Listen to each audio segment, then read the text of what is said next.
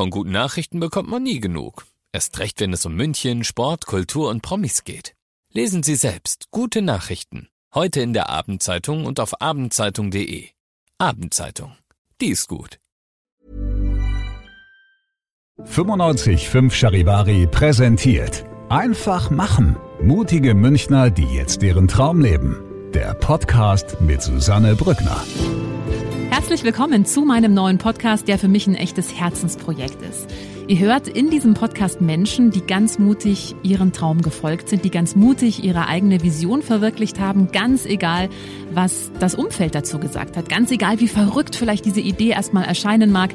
Diese Menschen haben alle eins gemeinsam, sie haben sich nicht beirren lassen und sind einfach ihren Weg gegangen und sagen jetzt, wir sind glücklicher als jemals zuvor. Ich hoffe, diese Geschichten inspirieren euch genauso wie mich und ich wünsche euch jetzt ganz viel Spaß beim Zuhören.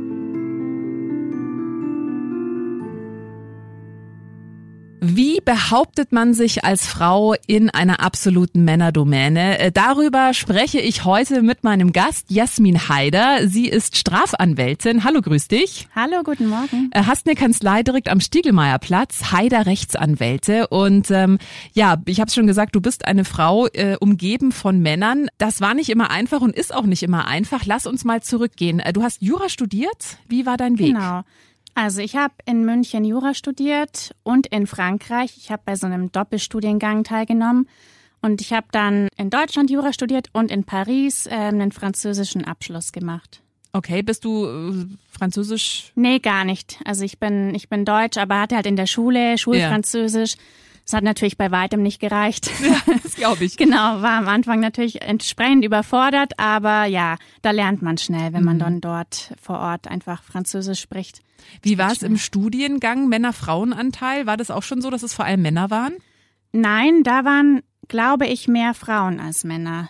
Also doch, ich hätte gesagt, deutlich mehr als die Hälfte waren Frauen. Ah ja, doch. Aber jetzt in deinem spezifischen Fall, also du bist Anwältin für Strafrecht oder wie ist die korrekte Bezeichnung? Genau, also Strafverteidigerin oder Anwältin für Strafrecht. Mhm. Also das heißt quasi, wenn jemand jemanden umbringt, dann verteidigst du den Mörder. Genau, zum Beispiel, zum Beispiel ja. Mhm. Und das ist vor allem etwas, was Männer machen. Also ja, die meisten Kollegen sind dann doch Männer. Es gibt natürlich einige Frauen, aber es ist schon sehr männerlastig in der in dem Bereich. Mhm. Jetzt hast du ja mit sehr guten Noten äh, dein Studium abgeschlossen hättest dir eigentlich aussuchen können, äh, wo du arbeitest. Du hättest auch zum Start gehen können. Warum hast du das nicht gemacht, sondern dich dafür entschieden, eine eigene Kanzlei äh, zu eröffnen bzw. mit einzusteigen? Ja, das ist natürlich so die Grundfrage im Leben. Die Berufswahl ist ja schon so mit die wichtigste Entscheidung, die man trifft. Und ich hatte natürlich da auch wirklich lange überlegt, wenn man so viele Türen offen hat, was macht man? Klar, äh, die Eltern hätten sich wahrscheinlich gewünscht, dass ich Richterin werde. Und die großen Kanzleien, die winken natürlich mit riesigen Einstiegsgehältern. Also, oder mit meiner Ausbildung hätte ich ja eigentlich auch international irgendwas Großes machen können. Aber im Endeffekt wollte ich einfach meiner Leidenschaft folgen und habe mich dann getraut, von null auf ähm, in die Selbstständigkeit zu starten und ja Strafrecht zu machen, was natürlich nicht einfach ist. Ja, am Anfang weiß man gar nicht so genau, ähm, wie es denn läuft. Man man hat nicht viele Leute, die man fragen kann. Man muss sich alles praktisch selbst erarbeiten und rausfinden. Aber ich wollte von Anfang an einfach den Weg gehen. Ich wollte alles entscheiden, so wie ich das möchte und mein Leben und mein, mein Arbeitsbereich aufbauen, so wie ich will. Und dann war für mich die Entscheidung relativ klar. Ich hatte natürlich da auch sehr viel Unterstützung ähm, von meinem Mann, der mir geholfen hat, der auch Anwalt ist und jetzt auch eben Partner in der Kanzlei ist. Also da hatte ich schon auch ein Umfeld, was mich da gepusht hat. Aber so die Grundentscheidung war einfach nach meinem Bauchgefühl und nach meiner Leidenschaft, was ich machen will.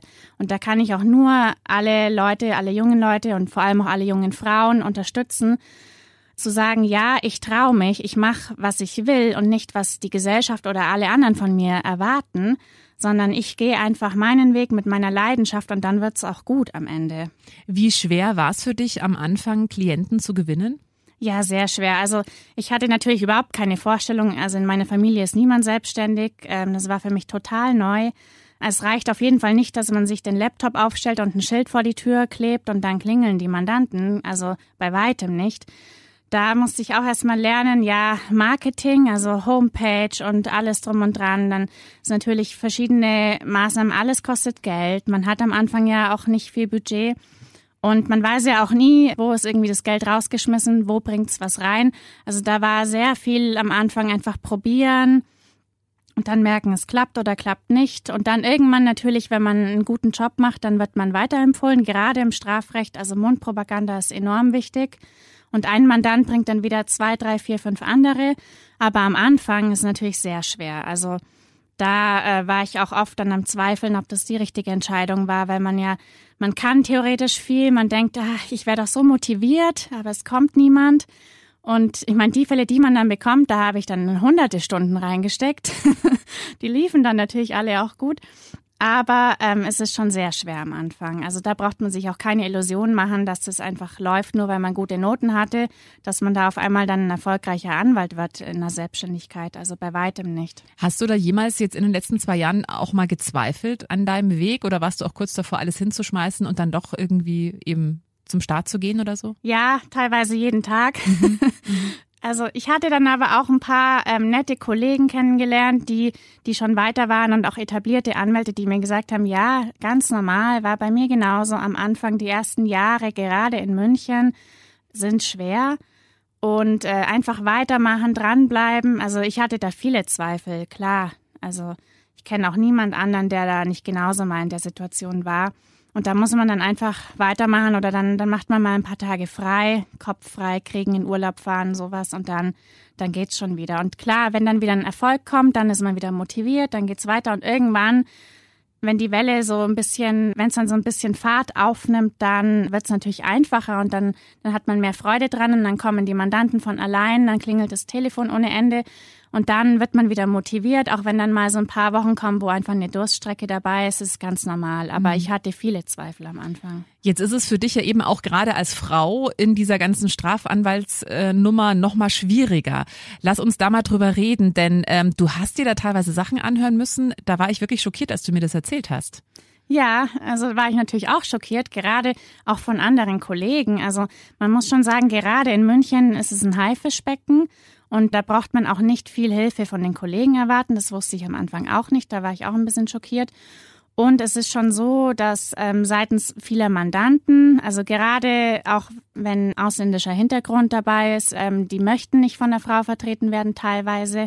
Warum? Oder weil sie denken, Frau kann, kann nicht erfolgreich sein, oder? Ja, teilweise schon. Und manche fühlen sich einfach wohler mit einem Mann. Mhm. Also es kommt natürlich auch auf den Bereich drauf an. Es gibt auch Bereiche, zum Beispiel gerade im Sexualstrafrecht, da hatte ich schon Mandanten, die möchten lieber von der Frau verteidigt werden.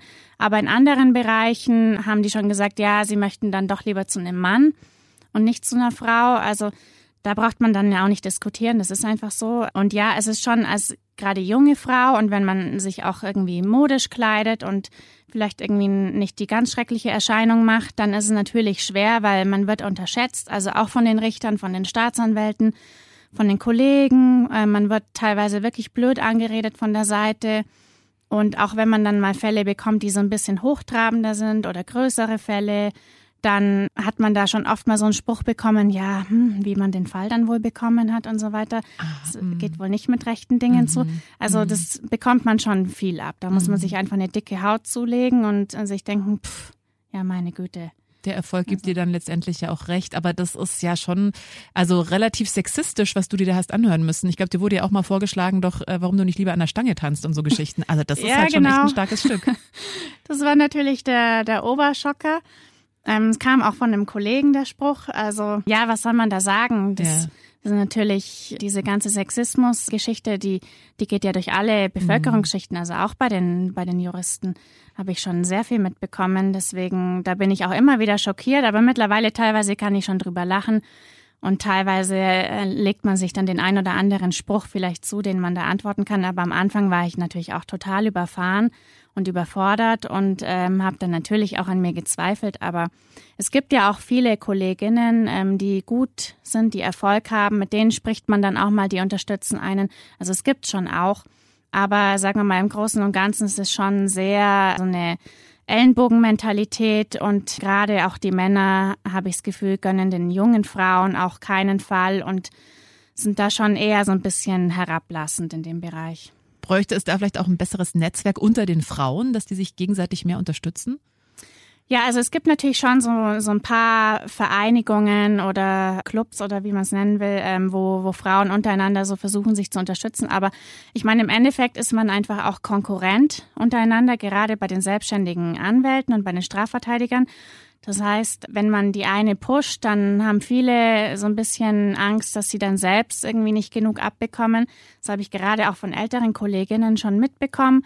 Ich habe am Anfang auch nach Hilfe gefragt. Da bin ich auf ein paar ähm, Kolleginnen zugegangen, habe gesagt, könnte ich vielleicht mal anrufen, ein paar Fragen stellen, einfach so ein bisschen wissen, wie es mhm. läuft und auch als Frau oder wie läuft das mit der Familie ab? Mhm. Ist alles irgendwie vereinbar? Und da kam wirklich von, von manchen, die aber alle nicht in Bayern sind, muss ich dazu sagen, waren sehr nett. Äh, Habe ich auch immer noch guten Kontakt. Und so einige Kolleginnen in München kamen nicht mal eine Antwort. Mhm. Und die sehe ich ja heute auch noch alle vor Gericht und, mhm. und denke mir, ja, also ich meine, man sieht sich ja mhm. immer zweimal im ja, Leben, das verstehe ich mhm. nicht. Aber ich glaube, die haben einfach Angst, dass man ihnen irgendwas wegnimmt. Mhm. Mhm. Oh, schwieriges Arbeitsumfeld auf jeden Fall. Da muss man echt äh, richtige Leidenschaft dafür haben, glaube ich, um da dran zu bleiben. Und was mich jetzt noch sehr interessiert, also wir haben es vorhin mal kurz angerissen, du verteidigst eben äh, auch Menschen, die irgendein Sexualdelikt begangen haben. Inwieweit ist es für dich eine Herausforderung, dann so Klienten, wo du weißt, okay, die haben jetzt, nehmen wir mal schlimmster Fall, ein Kind misshandelt ich hätte da, glaube ich, ganz große Probleme, so jemanden zu verteidigen, weil ich mir denke, du hast jede Strafe auf dieser Erde verdient. Wie gehst du mit diesem moralischen Konflikt um? Also die Frage höre ich natürlich oft. Ich habe da überhaupt kein Problem damit, weil äh, ich bin überzeugt davon, dass in unserem Rechtsstaat einfach eine Verteidigung dazugehört und für jeden. Also völlig unabhängig vom Delikt. Jeder Mensch hat eine Verteidigung verdient, weil es geht im Endeffekt ja darum, ähm, die Hauptaufgabe vom Verteidiger ist ja, dass man Menschen davor schützt, unschuldig für was verurteilt zu werden, was sie nicht begangen haben. Ob das jetzt ähm, ein Kinderschänder ist oder ein Betrüger, ist dabei völlig egal. Das heißt, natürlich, äh, ich verteidige ja nicht die Tat. Ich heiße die Taten auch nicht gut. Ähm, ich finde das genauso schlimm wie alle anderen. Aber es ist natürlich so, dass auch ähm, diese Menschen Rechte haben vor Gericht und ähm, dass einfach alles seinen Gang gehen muss und dass auch im Prozess alles ordentlich ablaufen muss und die Beweise richtig geführt werden müssen und so weiter. Und dafür muss man einfach Sorge tragen, dass auch diese Menschen ähm, richtig behandelt werden und nur für das verurteilt werden, was sie auch waren und dass eben auch alle Hintergründe, also auch psychische Krankheiten etc. einfach behandelt werden und dann einem richtigen Urteil zugeführt werden. Hm, also nimmst du sowas manchmal aber auch mit nach Hause, wenn es jetzt ein besonders schlimmer Fall ist? Dass du dann irgendwie nachts davon träumst oder dass du da nochmal drüber nachgrübelst oder kannst du das wirklich komplett in der Kanzlei lassen? Also in den allerwenigsten Fällen denke ich daheim nochmal drüber nach. Natürlich, ich meine, es ist so, mein Mann ist auch Anwalt, wir sprechen natürlich schon ab und an auch über Themen ähm, als Anwälte, klar, aber gerade auch wenn es um irgendwelche schlimmen Bilder oder so geht, die ich mir natürlich anschauen muss bei meiner Arbeit, muss ich sagen, äh, kann ich komplett verdrängen. Also mhm. das kann, glaube ich, nicht jeder so gut, mhm. aber ich habe da noch nie ein Problem damit gehabt. Das ist für mich einfach dann beendet. Und dann denke ich am nächsten Tag wieder drüber nach, wenn ich beim Arbeiten bin, aber so privat gehen mir die allerwenigsten Fälle nach. Mhm. Freut man sich dann, wenn man jemandem eine milde Strafe erkämpft hat vor Gericht? Ja, natürlich freue ich mich da. Das ist ja auch dann Erfolg für mhm. mich und mhm. meinen Mandanten. Also, also auch wenn das, auch wenn das jetzt aber jemand ist, wo man sich so jetzt abgesehen, also jetzt ich als Nicht-Anwalt würde mir denken, okay, ich hätte dir aber die 15 Jahre gegönnt, weil du hast hier echt irgendwie äh, was Schlimmes gemacht. Das heißt, als Anwalt äh, ist man da trotzdem immer auf der Seite, muss man ja auch, ne, auf der Seite des Mandanten. Ja, natürlich. Also ich meine, wenn, wenn jemand 15 Jahre verdient hat in dem Sinn, dann wird er es auch bekommen, wenn mhm. alles so richtig lief. Aber man, als Anwalt ist natürlich die Aufgabe da, dass man alle Punkte, die auch für den Mandanten sprechen, es gibt immer Sachen, die für jemanden sprechen, dass man die einfach darlegt und Fehler im Verfahren oder bei der Polizeiarbeit und so weiter einfach aufzeigt und ja, vor Gericht dann zur Geltung bringt. Und dann ist natürlich für mich ein Erfolg, wenn irgendwo Fehler begangen werden und die dann vom Gericht auch entsprechend gewertet werden. Weil es ist ja auch so, natürlich sieht man immer die schlimmen Fälle und äh, die Kinderschänder, ähm, die man dann verteidigt. Aber es ist ja auch so, es werden schon auch Fehler begangen in Ermittlungsverfahren und es wird auch nicht immer sauber gearbeitet. Und da sehe ich auch die Hauptaufgabe von Verteidigern darin, dass diese Fälle einfach dann entsprechend vor Gericht gebracht werden und dass dann da ähm, Beweise, die irgendwie illegal erhalten werden oder wenn Geständnisse irgendwie erzwungen werden etc., dass das einfach entsprechend vor Gericht dann nicht verwertet werden kann. Gibt es irgendwelche Fälle, die du nicht annehmen würdest? Also prinzipiell nicht, aber es gibt natürlich Mandanten oder Bereiche, wo ich sage, ja, da merkt man vielleicht dann schon beim Gespräch, dass es irgendwie nicht passt. Oder gerade zum Beispiel im Bereich von Betrug, so Betrüger sind oft sehr anstrengend. Warum? Ja, weil die dann immer einem die Geschichten von, von Weise nicht was erzählen und Geld ist auch kein Problem und sie waren das alles nicht und ja, und sie haben also dies und das aufgebaut und die, die lügen einen einfach ohne Ende an und das ist sehr anstrengend. Also da mittlerweile lehne ich auch einige ab, wenn man merkt am Anfang, uh, das ist ein wirklich anstrengender Mandant oder das passt einfach überhaupt nicht von der Art her. Dann gibt es schon auch Mandanten, wo man sagt, nee, den Fall möchte man nicht übernehmen. Aber vom Delikt her eigentlich nicht. Mhm. Also es ist dann eher so eine Geschichte, wenn man sagt, eh, man hat ja nur beschränkte Kapazitäten von Fällen, die man überhaupt annehmen kann. Und wenn dann da der ein oder andere dabei ist, der irgendwie schon von Anfang an so ein bisschen komisch ist, dann sagt man auch mal, nee, ähm, es passt nicht und da möchte man nicht zusammenarbeiten. Mhm. Inwieweit hat dein Beruf denn jetzt dein Weltbild verändert? Also ich meine, du wirst ja äh, teilweise mit den schlimmsten Abgründen der Menschen konfrontiert, mit Menschen, die andere umgebracht haben, Kinder äh, sexuell missbraucht haben und so. Hat das dein Weltbild generell verändert? Ja, schon. Natürlich hatte man davor im Studium und in der Ausbildung relativ wenig Kontakt, sagen wir mal, mit, mit so durchgehend allen Bevölkerungsschichten. Da war man schon eher so in seinem kleinen Elfenbeinturm unter sich, ähm, unter studierten Leuten und so weiter. Und man lernt einfach in der Strafverteidigung mal alle, alle Schichten der Gesellschaft kennen. Und man wird auf jeden Fall realistischer. Also man bekommt mal ein Bild davon, was eigentlich so im Großen und Ganzen ähm, bei den Leuten abgeht und was es für Probleme einfach gibt und was es auch für ja für Taten gibt, wie wie da Verhältnisse irgendwie dann bei vielen Leuten zu Hause sind und so weiter, die man sich eigentlich nie hätte vorstellen können. Also da gibt es ja wirklich schreckliche Sachen, die man dann erfährt. Aber das ist einfach auch ein Teil der Gesellschaft, den man davor nicht kannte. Und man wird auf jeden Fall realistischer, hätte ich gesagt. Also so die Naivität, die man vielleicht am Anfang hatte, die ist auf jeden Fall dann relativ schnell verschwunden. Bist du auch misstrauischer geworden? Ja, in dem Sinn, dass ich einfach, wenn jemand irgendwas erzählt, da gar nicht mehr viel Glauben schenke. Also ja, Worte, Worte können viele Leute ganz gut, aber man, man, ich gucke einfach viel mehr drauf, okay, was steckt eigentlich dahinter und was sind auch die Taten dahinter und ähm, wenn jemand so groß daherredet, ja, was kommt dann eigentlich? Und da, da bin ich schon sehr, sehr misstrauisch geworden. Mhm. Was war denn für dich bis jetzt? Ich meine, seit zwei Jahren äh, arbeitest du in einer Kanzlei selbstständig als Strafanwältin.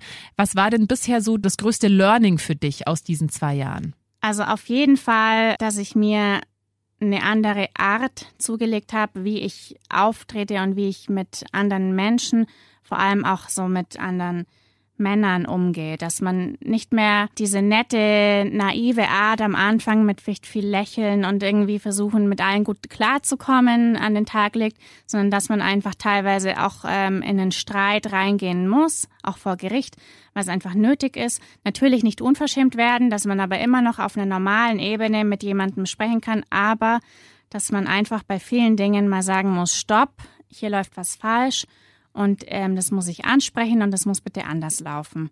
Und das natürlich am Anfang, weil ich jetzt auch nicht so der konfliktliebende Mensch war, ähm, schwierig, weil man ja vielleicht auch bei jedem gut ankommen will, aber da kommt man nicht weit in dem Beruf. Also man muss schon, natürlich kann man das immer noch mit einem Lächeln machen, aber man muss schon ähm, hinstehen und sagen, ähm, Entschuldigung, das geht so nicht. Hm. Auch hab, vor Gericht. Ich habe auch das Gefühl, das ist gerade für uns Frauen nochmal eine größere Herausforderung als für Männer. Wirklich so auch zu sagen, nee, stopp, jetzt ist hier eine Grenze und auch so, ja, seine, seiner Frau stehen, genau. was, was Männer so ganz selbstverständlich oder, oder teilweise selbstverständlicher machen als, als wir Frauen. Ich glaube, das ist generell genau. eine Aufgabe für uns. Auf jeden Fall, das ist schwierig, weil die Stimmung kippt dann natürlich schnell, auch vor Gericht, weil man denkt, ja, also wenn man jetzt nichts sagt, dann läuft ja alles schön weiter, dann können hier alle harmonisch irgendwie jemanden verurteilen. Aber äh, man muss dann schon sagen, äh, Entschuldigung, das geht nicht und hier ist eine Grenze und Stopp. Und ähm, dann natürlich ähm, so ein bisschen unangenehm werden. Aber das ist einfach der Beruf. Man, man ist einfach der Hintermann hinter dem Mandanten und man muss da schauen, dass einfach alles so läuft, wie es zu laufen hat.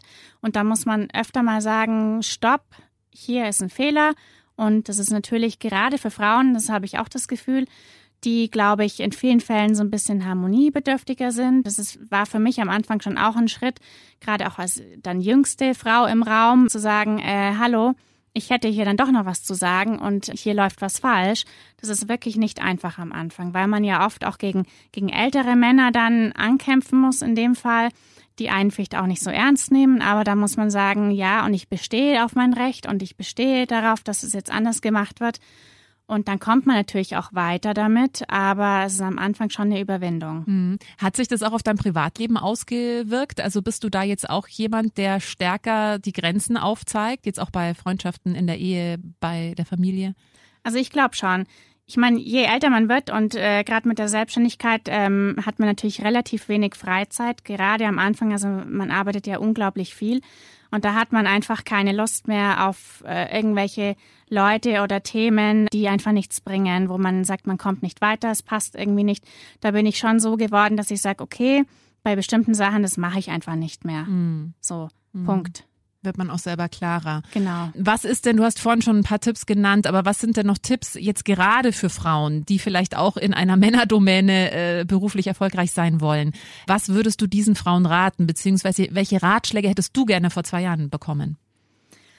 Also ich hätte gern den Ratschlag bekommen, dass man einfach machen soll, dass man weniger nachdenken soll, weniger reden soll, weniger, ach, ich könnte, ich würde und so weiter, sondern dass man einfach mal anfangen soll und machen soll. Klar, man ist total überfordert am Anfang, man hat keine Ahnung von den Aufgaben, die man bewältigen soll, gerade als Selbstständiger.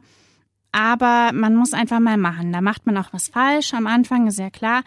Aber da hätte ich gern den Ratschlag bekommen, dass man einfach mal mehr machen sollte und nicht, nicht so viel nachdenken, weil ich glaube, viele, vielleicht auch viele junge Frauen, die verkopfen sich und denken, ja, und was ist dann, wenn es so läuft und wenn es so läuft, ja, aber es hilft halt alles nicht. Man muss einfach mal machen und dann mit dem Ergebnis, was kommt, weiterarbeiten.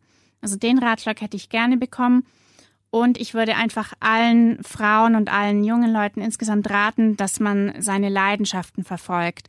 Völlig unabhängig davon, was die Freunde sagen oder die Familie oder was von einem erwartet wird ich meine, das Leben ist wirklich lang in der Arbeitswelt. Man, man arbeitet so viele Jahre und Stunden und es sollte dann schon ein Beruf sein, für den man lebt, ja, in dem man aufgeht und wo man jeden Tag so ein bisschen Freude und Leidenschaft dran hat. Natürlich werden da auch steinige Wege kommen, aber ähm, dass man sich traut und gerade auch für Frauen, die sagen, ja, und ich möchte doch mal Kinder und das dann doch lieber zum Staat und die sichere Bank, ähm, es geht alles. Also man kann in jeder Sparte seinen Weg finden, man kann auch überall erfolgreich werden.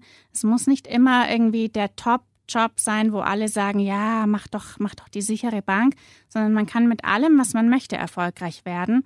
Und da würde ich allen raten, die da im Moment so ein bisschen am Hadern sind, man muss auf sein Bauchgefühl hören. Und wenn man denkt, ich bin hier doch irgendwie nicht richtig und das, das fühlt sich nicht gut an, dann ist es auch in der Regel einfach nicht richtig. Und dann gibt's aber irgendwo den Beruf oder den Partner oder den Freundeskreis, der sich richtig anfühlt. Man muss sich einfach trauen, dass man den Schritt macht, raus aus dem alten Leben und ähm, ja, einfach seinem Gefühl folgen. Und das ist schon ein Schritt, der sehr viel Mut braucht und wo man sich natürlich auch selbst kennen muss. Also da muss man schon auch ähm, selbst in sich reinhören und auch ehrlich zu sich sein. Und das finde ich relativ schwer, mal wirklich schonungslos ehrlich sein und dann vielleicht sagen, okay, ich bin hier in einem falschen Job, ich bin hier in einer falschen Partnerschaft oder in einem falschen Umfeld passt eigentlich nicht und dann muss ich halt den Schritt gehen. Absolut, ja, so ein wichtiger Punkt und was bei mir jetzt gerade noch für ein Gedanke hochkam, ist auch, wenn man dann wirklich auf sich selber hört und seinen eigenen Weg geht, das erfordert extrem viel Mut, weil man kann dann auch niemandem mehr die Schuld geben. Man kann dann auch nicht mehr sagen, ja, aber die Mama oder der Papa oder die Eltern oder der Freundeskreis hat aber gesagt, ich soll, sondern man ist dann wirklich auf sich zurückgeworfen und ich glaube, darum geht's im Leben, wirklich den ganz eigenen Weg zu gehen. Dafür gibt's ja auch diesen Podcast, dass er eben Menschen inspiriert, ihren eigenen Weg zu gehen. Du hast es vorhin so schön gesagt, eben einfach machen äh, ist ja auch der Name des Podcasts. Also vielen Dank äh, für die Einblicke, für diese sehr interessanten Einblicke. Äh, Jasmin Haider, Anwältin für Strafrecht, die uns heute mal erzählt hat, ja, wie es ist, als Frau in so einer Männerdomäne sich durchzusetzen, mit was für Vorwürfen und Vorurteilen du da auch teilweise zu kämpfen hast. Vielen Dank und alles Gute dir. Vielen Dank dir auch und ebenso alles Gute. Wenn dir diese Folge gefallen hat, dann äh, freue ich mich sehr, wenn du meinen Podcast abonnierst, wenn du ihn teilst oder wenn du mir einen Kommentar da lässt. Einfach machen. Mutige Münchner, die jetzt ihren Traum leben. Präsentiert von 955 Charivari. Wir sind München.